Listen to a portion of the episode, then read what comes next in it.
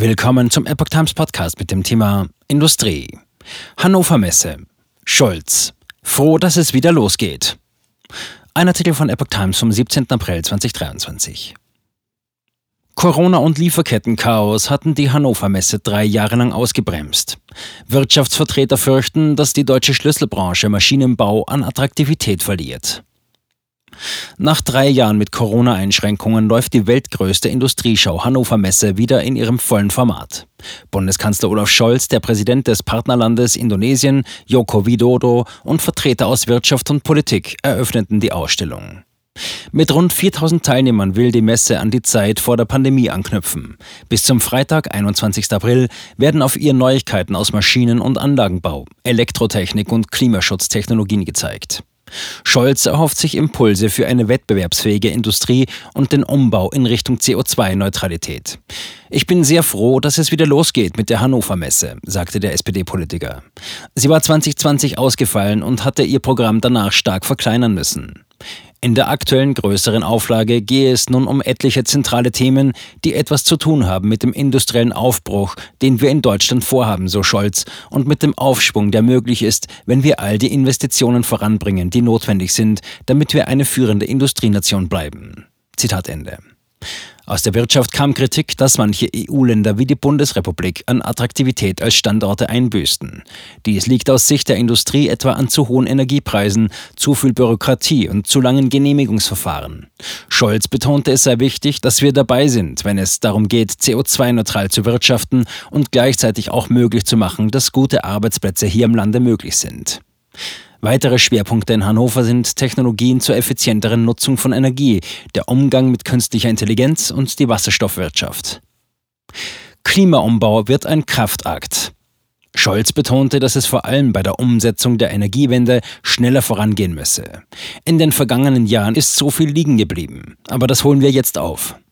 Um die Klimaschutzziele zu erreichen, müssten in Deutschland täglich im Schnitt bis zu fünf Windräder sowie Solaranlagen auf einer Fläche von über 40 Fußballfeldern installiert werden. Das wird ein Kraftakt. Zitat Ende.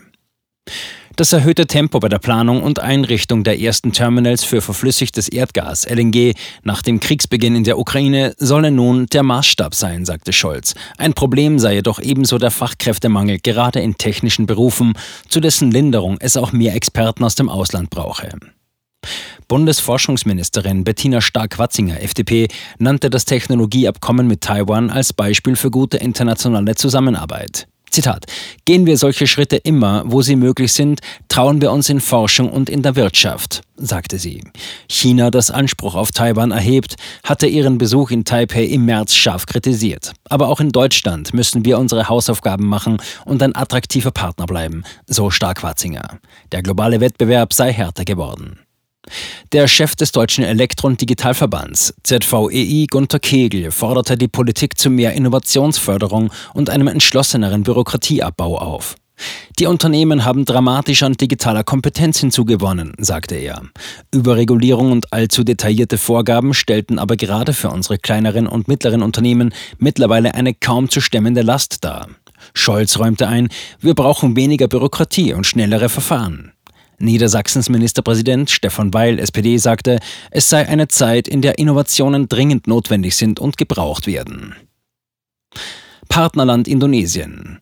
Widodo kündigte an, auch sein Land, die größte Volkswirtschaft Südostasiens, wolle in den kommenden Jahren schrittweise auf eine grüne Energieversorgung umstellen. Schäden am Regenwald und Waldbrände gingen bereits zurück. Bis 2050 sollen sämtliche indonesische Kohlekraftwerke vom Netz sein. Investoren aus Deutschland seien eingeladen, diese grüne Wirtschaft mit aufzubauen. Scholz sagte, er setze sich dafür ein, dass das seit langem diskutierte Freihandelsabkommen zwischen der EU und Indonesien bald Gestalt annehme. So würde auf einen Schlag ein gemeinsamer Wirtschaftsraum mit weit über 700 Millionen Menschen entstehen. Vor dem Kongresszentrum in Hannover demonstrierten Menschenrechtler aus Indonesien und Vertreter von Amnesty International.